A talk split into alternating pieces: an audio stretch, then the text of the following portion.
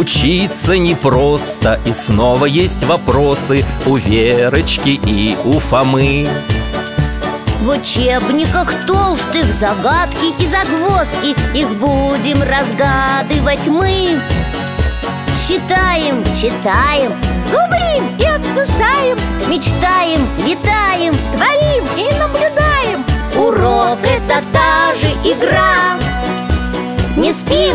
скучаем, фантазию включаем. Как славно с друзьями беседовать за чаем. Нас ждут перемены, ура! Нас ждут перемены, ура!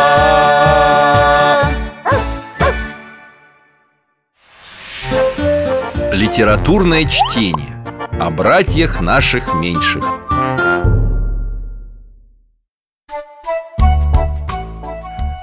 Здравствуйте, друзья! Меня зовут Михаил Гаврилович. Раньше я работал в больнице, лечил детей, а теперь на пенсии. Люблю читать, гуляю в парке с моей овчаркой по имени Алтай. Вот, он тоже с вами поздоровался. А еще дружу с соседями, Верой и Фомой. Это брат и сестра. Они школьники. Вера учится в первом классе. И иногда мы с Фомой помогаем ей разобраться со школьными заданиями. Думаю, это они. Иду, иду Здравствуйте, дядя Миша Алтаюшка, привет Здравствуйте, Михаил Гаврилович Заходите, ребята, рад вас видеть Ну все, Алтай, успокойся, хватит Брат мой меньший, почему ты лаешь? Что? Как ты сказала, брат меньший? Да он, если встанет на задние лапы, выше тебя будет Ну и что? Мы в школе недавно читали про животных И один писатель назвал их меньшими братьями. Только я не до конца разобралась, почему. Вот оно что. Алтай, а принеси-ка мне из кабинета книжку. Ну, ты знаешь какую. Ой, какую, дядя Миша? А вот, смотрите.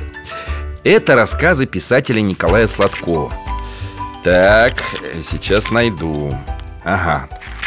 Э, Начни-ка, Фома, вот отсюда Хорошо Э, Это кто же наш меньший брат? Бегемот, носорог или слон? Ничего себе! Или жираф, который втрое нас выше Орел зорче нас, заяц быстрее Волк чучи, медведь сильнее Да, Алтай как раз сильнее меня И быстрее Подожди, Вера, тут дальше Птицы летают без самолетов Дельфины пересекают моря без пароходов. Вот какие наши меньшие и младшие братья. Ну вот, доктор, мы с Верой про это и говорим. А посмотри, что дальше написано. Во всем обогнали нас, разве что разумом уступают. А раз так, то значит мы, грамотеи, в ответе не только лишь за себя, но и за них. Как старшим братьям всегда и положено А, теперь понятно. Да, тогда нет вопросов А нет, есть вопрос. Давай. А вот это выражение про меньших братьев Его писатель э, Николай Сладков первым придумал? Нет, в начале прошлого века его использовал в своем стихотворении поэт Сергей Есенин. Теперь все ясно, спасибо. А о животных мы очень даже заботимся. Мы их любим И всегда стараемся узнать о них что-нибудь новое. Читаем рассказы, стихотворения А еще эти, ну, как они называются, Фома? Ну, где по-научному написано? Статьи? Да, в интернете или в книжках. В нашей детской энциклопедии про животных целый отдельный том А в чем разница между статьей и рассказом? Верочка, знаешь? Конечно. В статьях всякие научные факты о животных. И много полезной информации. Чем лучше кормить животного Почему нельзя тревожить птиц, которые высиживают птенцов Ну и так далее. А в рассказах и стихотворениях обычно придуманные истории Но они мне больше нравятся. Там можно и посмеяться, и погрустить, и подумать Грустные истории я не очень люблю Но после них хочется еще сильнее заботиться о животных Чтобы никто не страдал. Да, а я, когда читаю, стараюсь представить себе животных, о которых написано И с некоторыми так хотелось бы подружиться Ну, не знаю Это читать про них весело А ты поживи, например, со щенком, о котором написал Сергей Михалков в стихотворении «Трезор» Ну и что? И пожила бы Правда, Алтай? Ой, ты принес нам свой чудесный ошейник? Думаю, он хочет, чтобы вы разрешили свой спор в путешествии Мы отправляемся прямо в стихотворение Здорово! Беремся за поводок Ой, какой хорошенький, такой лопоухий Стой, малыш, я тебя поглажу Ну куда ты? Стой, стой! Ха, умчался Эй, осторожно! Не трогай коту Ой-ой-ой, и зайчика тоже! Мы оставили Трезор без присмотра, без надзора И поэтому щенок перепортил все, что мог. Разорвал на кукле платье Зайцу выдрал шерсти клок В коридор из-под кровати наши туфли уволок. Отдай! Слышишь, ну-ка отдай немедленно Они совсем новые. Ух, еле отобрал. Ой, Фома, держи его, он сейчас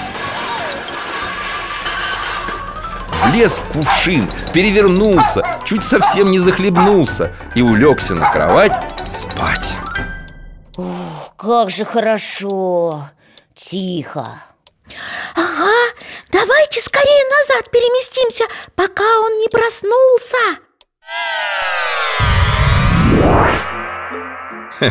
Ну, что скажете? Какие чувства вызвал у тебя, Вера, герой этого стихотворения?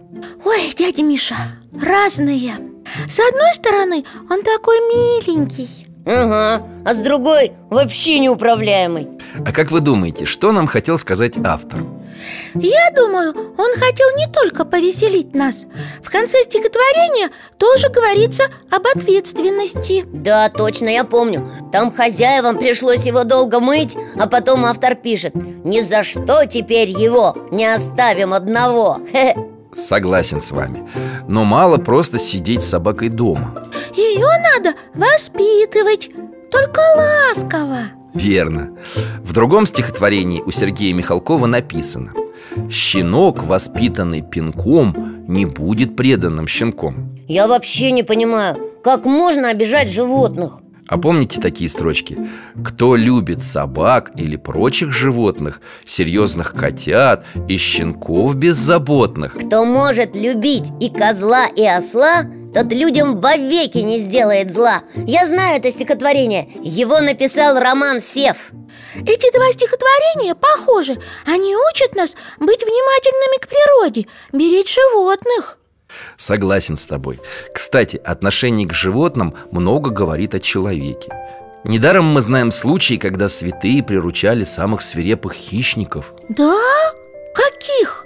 Ну, например, святой Герасим Иорданский вылечил льва от ран И тот потом часто приходил к святому, принимал пищу из его рук Ничего себе! А преподобный Серафим Саровский угощал медведя медом из своих ульев Ой, как здорово! Вот это настоящая забота! Не испугались, что это дикие звери И не прошли мимо Звери почувствовали их любовь и ответили тем же Что, Верочка, ты не согласна? Почему ты хмуришься? Нет, я согласна Просто вспомнила один рассказ Там мальчики наблюдали, как собака нападала на котенка и ничего не делали А, это рассказ Валентины Осеевой «Плохо» Да, очень правильно он называется. Мальчики вроде бы ничего плохого не делали А котенок чуть не пострадал. Потому что равнодушие – это тоже плохо. Собаку надо было отогнать. Да, равнодушие может погубить животное. Когда мы проходим мимо голодного кота на улице Отворачиваемся от попавшей в беду собаки Возможно, мы обрекаем их на гибель А что же делать? Ну как что? Если сам не можешь помочь, позвони в службу защиты животных, волонтерам. Они выручат. Да, а потом можно навестить это животное в приюте. Вот после таких рассказов мне и грустно, и хочется действовать. Думаю, автор и хотел вызвать эти эмоции. Но мы с Фомой стараемся не быть равнодушными. И в приюте помогали, и за нашим хомячком дома ухаживаем. Ой, он такой милый. Да, раньше мне хотелось собаку Но после истории с Трезором я задумался. Да, с ними надо много терпения. А вот кошки... Эх, жалко, что у папы на них аллергия они все-таки поспокойнее. И вообще такие мягкие, уютные. Вижу, что Алтай с тобой, Верочка, не согласен. Хочешь, чтобы мы отправились в стихотворение и сами все увидели, да, Алтай? Мы с радостью. Ой, какая милая кошечка. Кс-кс-кс-кс Иди сюда. Кошка, как тебя зовут? Стережешь ты мышку тут?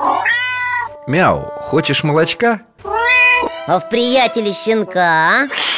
Убежала Все равно я ее узнала Это кошка из стихотворения Генриха Сабгира Может, ты тогда и вон того кота узнаешь? Идет прямо к нам Толстый такой важный Знаю, знаю Цап-царапыч Здравствуй, котик А Цап-Царапыча с какого стихотворения?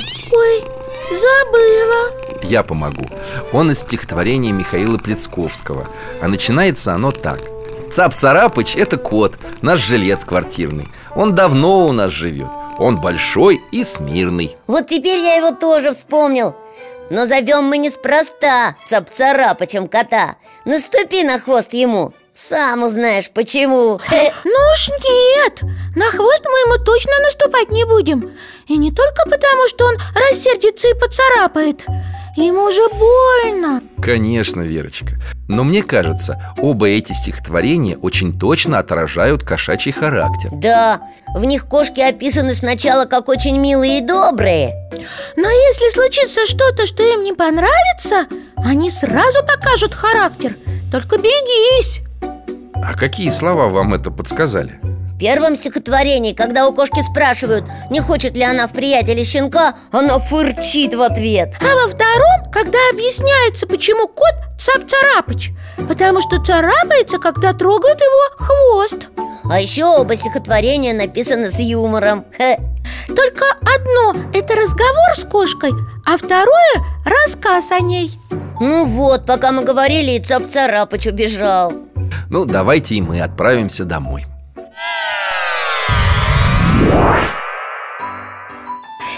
Какие замечательные сегодня получились путешествия. И животных повидали, и вспомнили разные произведения. Мне нравится, что каждый автор по-своему пишет о любви к животным. Кто-то в рассказе, а кто-то в стихотворении. Есть грустные произведения, а есть веселые В одних рассказывается о какой-нибудь одной кошке или собаке А в других обо всех зверях вообще. Но все они о том, что люди отвечают за животных.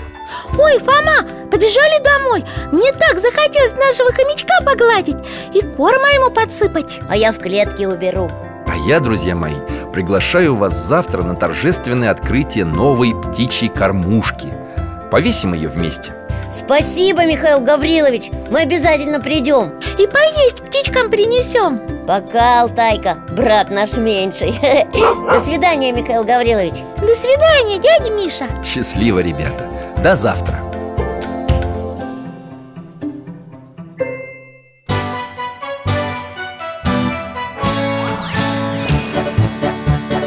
Учиться непросто, и снова есть вопросы У Верочки и у Фомы. В учебниках толстых загадки и загвоздки Их будем разгадывать мы. Считаем, читаем, Зубрим и обсуждаем мечтаем, летаем Творим